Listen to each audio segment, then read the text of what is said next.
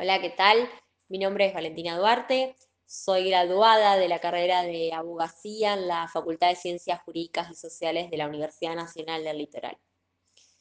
En primer lugar, quiero formular mi agradecimiento por este espacio, por la convocatoria y la herramienta de formación y adquisición de conocimientos para estudiantes, sobre todo en esta situación excepcional de aislamiento preventivo social obligatorio a Marcelo y Cintia, quienes hoy en día forman parte y son la cara visible de la Secretaría de Primer Año en nuestra casa de estudios. El propósito en este encuentro es el desarrollo de un tema del programa de la asignatura correspondiente a las carreras de Trabajo Social y Abogacía, Introducción al Derecho, actualmente denominada eh, con el plan de estudio que comenzó a regir en el año 2019 como Teoría del Derecho. El tema a desarrollar específicamente es procedimiento de creación legal. Antes de adentrarnos en el tema, debemos establecer qué es la ley. Recordemos que vimos que la ley es una fuente del derecho. El Código Civil y Comercial actualmente vigente en su artículo primero lo reconoce como una fuente formal del derecho. La ley puede ser entendida en dos sentidos en sentido amplio y en sentido estricto.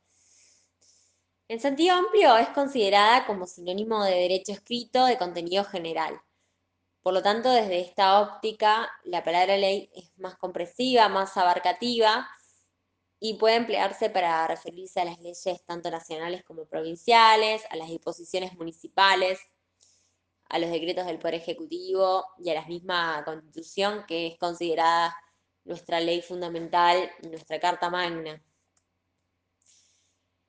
En un sentido restringido, es considerada como aquel instrumento que, siguiendo los procedimientos establecidos en la Constitución para su creación, tiene un contenido jurídico general y excepcionalmente de carácter particular.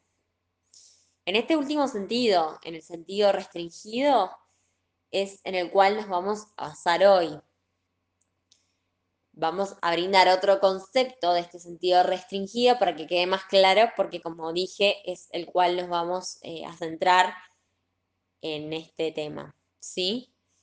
Entonces podemos definir a la ley en sentido restringido como aquella norma general establecida mediante la palabra escrita por el órgano legislativo, cumpliendo con las formas o procedimientos de creación que están estipulados en la Constitución Nacional. A partir del concepto, del concepto presente, es posible que identifiquemos los determinados caracteres que la ley presenta. El primero de los caracteres es que la ley es una norma general. ¿Qué quiere decir que sea una norma general? Quiere decir que alcanza un número indeterminado de destinatarios, ¿sí? Por oposición, por ejemplo, a aquellas normas jurídicas particulares que sean entre las partes, en los contratos, en los negocios jurídicos, o aquellas normas jurídicas individuales que contienen las sentencias judiciales, que recordemos que las que mencionamos son otra fuente del derecho, cuya regulación solo va a alcanzar a las partes del contrato en el primer caso y a las partes del proceso en el segundo caso de la sentencia judicial. Sin embargo, como ya nos referimos, eh, la ley es una norma general como principio, porque la ley puede tener un alcance más restringido eh, a casos determinados, como por ejemplo el caso de la ley de contrato de trabajo que regula el trabajador privado en relación de dependencia o la ley que otorga el beneficio de una jubilación a una persona cuando ésta cumpla con determinados requisitos como son la edad, los años de servicio con aportes. Entonces, excepcionalmente, esta ley eh, puede ser específica, pero su carácter particular es que es general.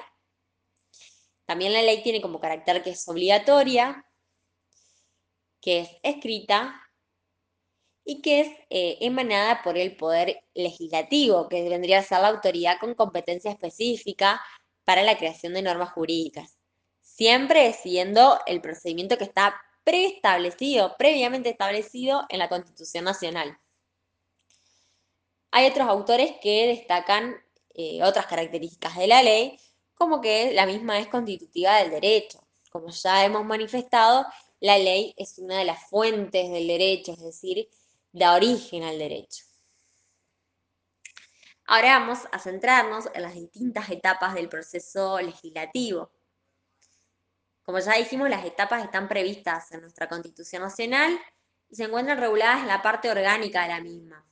En el capítulo quinto, eh, referente a la sanción y formación de las leyes, específicamente en los artículos 77 al 84. Se dice que es un proceso mm, complejo porque consta de distintas etapas y además intervienen distintos órganos. Las etapas eh, que vamos a desarrollar son cinco. La primera es la iniciativa, la segunda es discusión, continúa la sanción, luego sigue la etapa de promulgación y por último la etapa de publicación. Hay quienes dicen que estas etapas son tres, que la primera etapa es la iniciativa, o también denominada formulación de proyecto, la segunda es la etapa constitutiva, que vendría a ser lo que denominamos antes etapa de sanción, y la tercera etapa sería la de eficacia, que englobaría lo que es la promulgación y la publicación. Pero nosotros lo vamos a desarrollar en cinco etapas. Vamos a desarrollar brevemente cada una de estas etapas. La iniciativa. Bueno, ¿qué es la iniciativa? Va a consistir en la propuesta de un proyecto de ley al órgano legislativo para que éste la discuta y eventualmente la sancione. ¿De dónde puede provenir la propuesta de un proyecto de ley? Bueno, en primer lugar puede provenir de las cámaras de diputados o las de senadores a través de los proyectos que presentan sus miembros. Hay que tener en cuenta que hay temas específicos que le corresponden a cada cámara en particular. Por ejemplo, la Cámara de Diputados le va a corresponder exclusivamente la iniciativa de proyectos de leyes sobre contribuciones, reclutamiento de tropas, y a la Cámara de Senadores es Cámara de origen en materia de la ley de convenio de coparticipación impositiva. Antes de continuar, eh, voy a aclarar algo. Van a escuchar la expresión Cámara de origen y Cámara revisora, y vamos a aclarar bien qué es esto. Cámara de origen se va a considerar aquella en la, cual inicia o la cual se presenta el proyecto y cámara revisora va a ser la otra cámara, que es la encargada de revisar, modificar y corregir el proyecto de ley.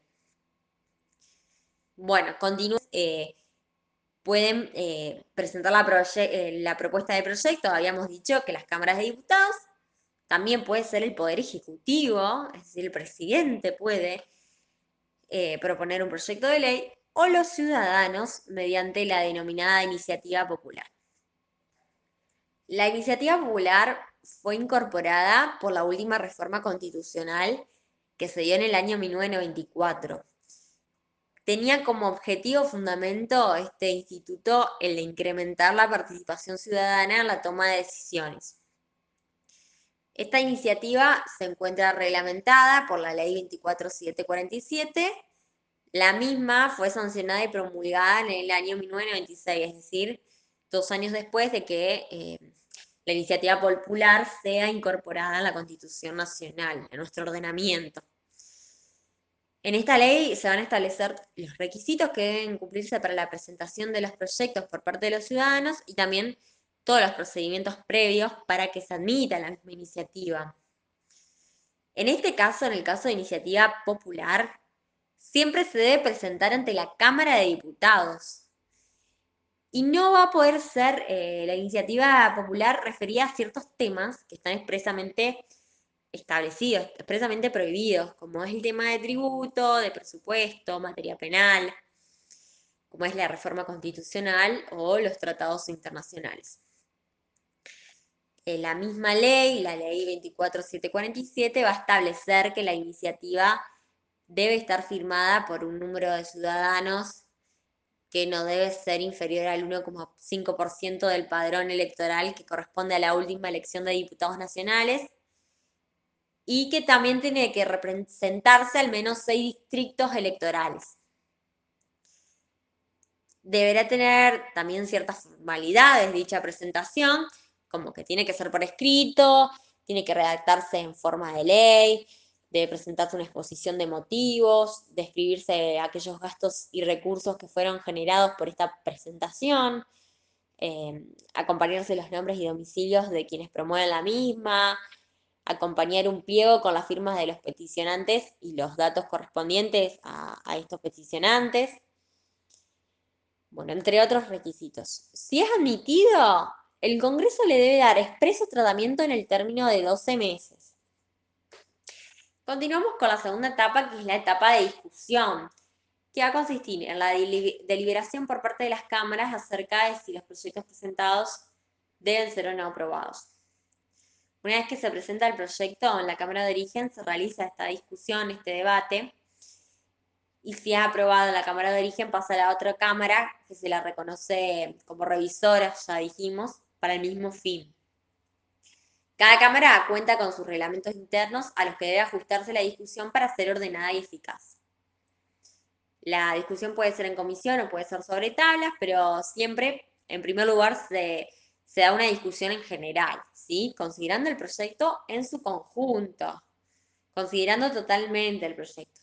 Y posteriormente se va a dar la, discusión particular, tratando artículo por artículo, punto por punto, sobre cuáles eh, se puede votar para modificarlos, suprimirlos o mantenerlos. Continúa la etapa de sanción. Eh, es, eh, la sanción es un acto por el cual el órgano legislativo aprueba el proyecto de ley.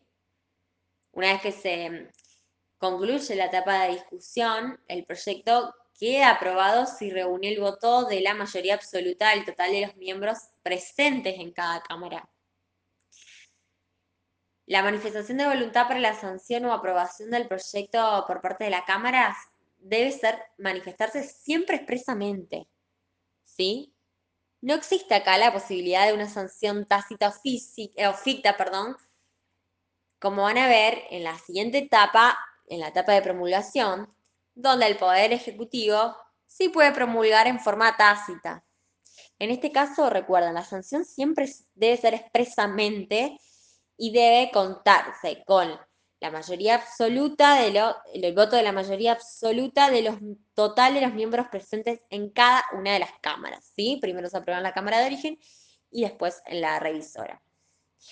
Un proyecto de ley que ha conseguido el voto de la mayoría absoluta de las cámaras se va a considerar sancionado. Este proyecto de ley puede ser modificado por la Cámara Revisora, puede ser aprobado, puede ser modificado o bien puede ser rechazado. Si la Cámara Revisora, en el caso de aprobado, bueno, cuando eh, brindó el dos, la, perdón, la mayoría absoluta de los votos de los miembros presentes, puede ser modificado. en este caso, si la Cámara Revisora modifica, esto debe ser eh, discutido en la Cámara de Origen que la misma puede aceptar las modificaciones que fueron realizadas por la Cámara Revisora, insistir en el proyecto original y si los legisladores vuelven a rechazar, no puede tratarse en las sesiones de ese año ese tema. Lo mismo pasa si la rechazan. Entonces, ¿qué puede hacer la Cámara? La Cámara Revisora puede aprobar, modificar o rechazar. Continúa la promulgación cuando el proyecto es aprobado, cuando ya es sancionado, pasa, se comunica al Poder Ejecutivo con esta finalidad, que es la de promulgar. El Poder Ejecutivo tiene 10 días hábiles para pronunciarse, para promulgar. Puede hacer tres cosas en realidad. Puede pronunciarse a favor de la promulgación, puede no decir nada o puede vetar. Recordemos que este es el acto por el cual el Poder Ejecutivo va a aprobar el proyecto que ya fue sancionado previamente. Y eh, si le da la aprobación, la va a promulgar como ley. Como vimos, en el otro caso, la sanción siempre puede darse de manera expresa. En cambio, la promulgación puede ser de forma expresa o tácita. ¿Cuándo va a ser tácita? Se dice que es tácita cuando eh, transcurren los 10 días hábiles y el proyecto no es devuelto, se va a considerar que el mismo fue aprobado. Y de manera expresa va a ser cuando se emite a través de un decreto que tiene como objeto justamente la promulgación de esta ley. También dijimos que el presidente tenía la facultad de veto, que es una facultad exclusiva del Poder Ejecutivo. ¿Qué significa esto? Eh, bueno, que puede rechazar el proyecto de, de ley, puede rechazarlo de forma total o parcial. Si lo rechaza parcialmente, la parte no vetada puede promulgarse claramente, siempre y cuando las disposiciones tengan autonomía normativa y no altere el espíritu y la unidad del proyecto. En cambio, si el proyecto es rechazado totalmente, vuelve con las objeciones formuladas por, esta, por este a la Cámara en la que tuvo origen para la nueva discusión. Si la Cámara de origen la confirma con la mayoría de dos tercios, va a pasar nuevamente a la Cámara revisora. Cuando las dos cámaras lo aprueben por la mayoría que dijimos, el proyecto va a quedar sancionado y pasa al Poder Ejecutivo para la promulgación. Aunque el presidente no esté de acuerdo, en este caso la debe promulgar. Acá la mayoría, como dijimos, consiste en el dos tercios de los votos. En el caso de la sanción, la mayoría absoluta de los miembros presentes. ¿Qué pasa en caso de que las cámaras difieran en cuanto a las objeciones? En este caso, el proyecto no podrá tratarse en las sesiones de ese año. Luego continúa la etapa de publicación, que es el momento en el cual se da publicidad, se pone en conocimiento a la población del proyecto promulgado. Este es el último requisito que debe cumplirse para que el proyecto se convierta, se convierta en ley efectivamente obligatoria. Em, ¿Dónde se realiza la publicación? Bueno, la misma se realiza en el boletín oficial y va a estar a cargo del Poder Ejecutivo. Esta etapa es muy importante porque eh, determina el comienzo de la obligatoriedad de la ley, así como se vincula con esta ficción de que todas las leyes se presumen conocidas por los destinatarios, esta ficción que se encuentra establecida, expresamente legislada en el artículo 8 de nuestro Código Civil y Comercial de la Nación. Entonces, ¿cuándo comienza a ser una ley ¿Cuándo comienza una ley a ser obligatoria? Eh, habitualmente cuando hablamos de obligatoriedad, saluda la vigencia de la ley. Y podemos decir que la ley puede tener una vigencia determinada o indeterminada. Va a ser una vigencia determinada cuando establece el momento, la misma ley va a establecer el momento en que comienza a regir la obligatoriedad e indeterminada cuando no lo hace deja el, que el comienzo de su vigencia sea determinado conforme a otras reglas generales, que ahora vamos a ver. En nuestro ordenamiento jurídico, bueno, un ejemplo, por ejemplo, de eh, la obligatoriedad determinada fue nuestro Código Civil y Comercial actualmente vigente, en el que estaba establecido que iba a empezar a regir el 1 de agosto del año 2015. Pero ¿qué pasa si no está determinada? Si la obligatoriedad no está determinada, es decir, la ley no establece qué día va a entrar en vigencia, se comienza a regir a partir del octavo día de la publicación en el boletín oficial. ¿Esto dónde está establecido? Bueno, esto está establecido expresamente en el artículo 5 del Código Civil Comercial de la Nación. Bueno, con esto terminamos el tema. Espero que les sea útil. Reitero mi agradecimiento a los secretarios de primer año y a ustedes por escuchar. Muchas gracias.